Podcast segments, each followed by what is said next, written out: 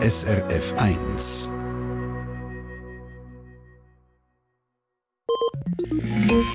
SRF 1 Ratgeber Medizin. Oder kann man sich merken. Ein bisschen Milch, Brot, WC-Papier, Ködersäck, Naturjoghurt. Aber dann kommt es ja, wie es kommt. Ich komme mit allem Möglichen heim, aber ohne Ködersäck und WC-Papier. Dabei könnte man sich einen Einkaufszettel ja auch merken, statt alles aufzuschreiben und dann gleich etwas vergessen. Wie das geht, gehen einkaufen ohne Einkaufszettel. Der Beitrag von der Regulation von der SRF Gesundheitsredaktion. Dass wir nur mit der Hälfte heimkommen, wo wir einkaufen wollten, ist nicht schlimm, sagt Barbara Studer. Sie ist Lehrbeauftragte an der Universität Bern und Leiterin von der Fachstelle Lernen und Gedächtnis. Unser Hirn hat einfach schon schambar viel zu tun mit Merken und mit Vergessen. Auch das Vergessen gibt nämlich zu tun. Dieses Hirn oder das Gedächtnis hat die wichtige Aufgabe, zum eben Speichern und Vergessen. Das heisst, Vergessen ist nicht eine Fehlleistung, sondern gehört eben zu dem Prozess dazu, der ja lebenswichtig ist für uns. Soweit einmal eine Warnung. Und trotzdem kann man sich den Ketzers Einkaufszettel ohne Trick einfach nicht vollständig merken. Barbara Studer weiss warum. Da hat das Gedächtnis vor allem dann mehr Schwierigkeiten, wenn es Informationen sind, die eigentlich nicht viel miteinander zu tun haben. Also wenn man die wie so ein bisschen isoliert probiert zu lernen. Viel besser ist, wenn man Sachen verknüpft. Und zwar verknüpfen mit Geschichten oder mit Bildern. Also zum Einkaufszettel eine Geschichte machen. Nehmen wir ein Beispiel, der Einkaufszettel hier. Eier, Mehl, Wäschmittel, Spaghetti, Joghurt, Körperlotion, Knäckebrot und WC-Papier.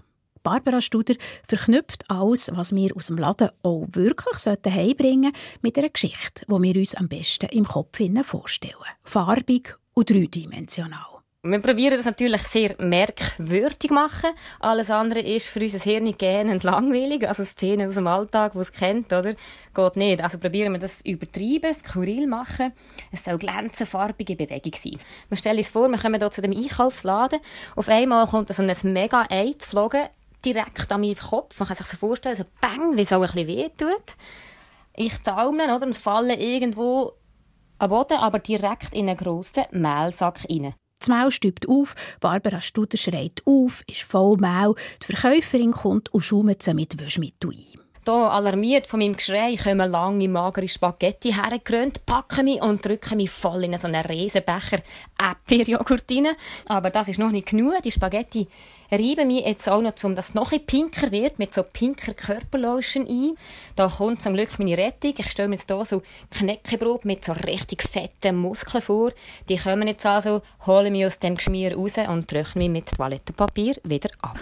Man kann sich die Geschichte auch mit Orten basteln, sagt die Expertin. Orte oder einen Weg kann man sich unter Umständen noch besser merken. Da tönt der Einkaufszettel so. Bei mir zum Beispiel ist es der Weg, wo ich viel laufe, von mir daheim bis zum Bahnhof. Zum Beispiel wäre der erste Punkt Haustüren, der zweite Punkt laufe ich am Briefkasten vorbei bei uns, einen schönen roten. Der dritte Punkt wäre die Veloständer, wo ich vorbei spaziere, dann kommt Stegen etc. Zum Beispiel, ich komme aus der Haustür raus und boah, stehe gerade auf so eine Eierpackung. Also ich stelle mir vor, wie das knirscht und saftet und ich, oh nein.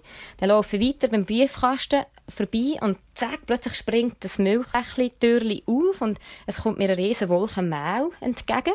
Beim Veloständer hat es Waschmittel am Boden, bei der Stange stehen riesige Spaghetti und verstellen den Weg. Und so weiter. Eine Geschichte machen und sich die merken, können alle. Man muss einfach nur ein bisschen üben.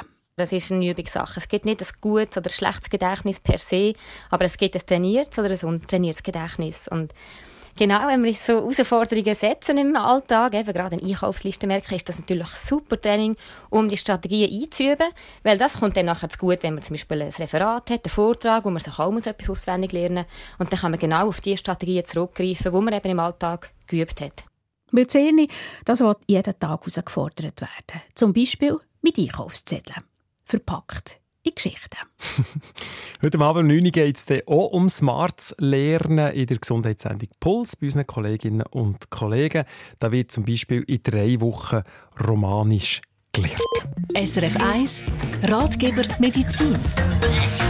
Und ich habe mir jetzt auswendig gelernt, welcher Titel als nächstes kommt, nämlich Lighthouse Family mit Free. Eine Sendung von SRF1. Mehr Informationen und Podcasts auf srf1.ch.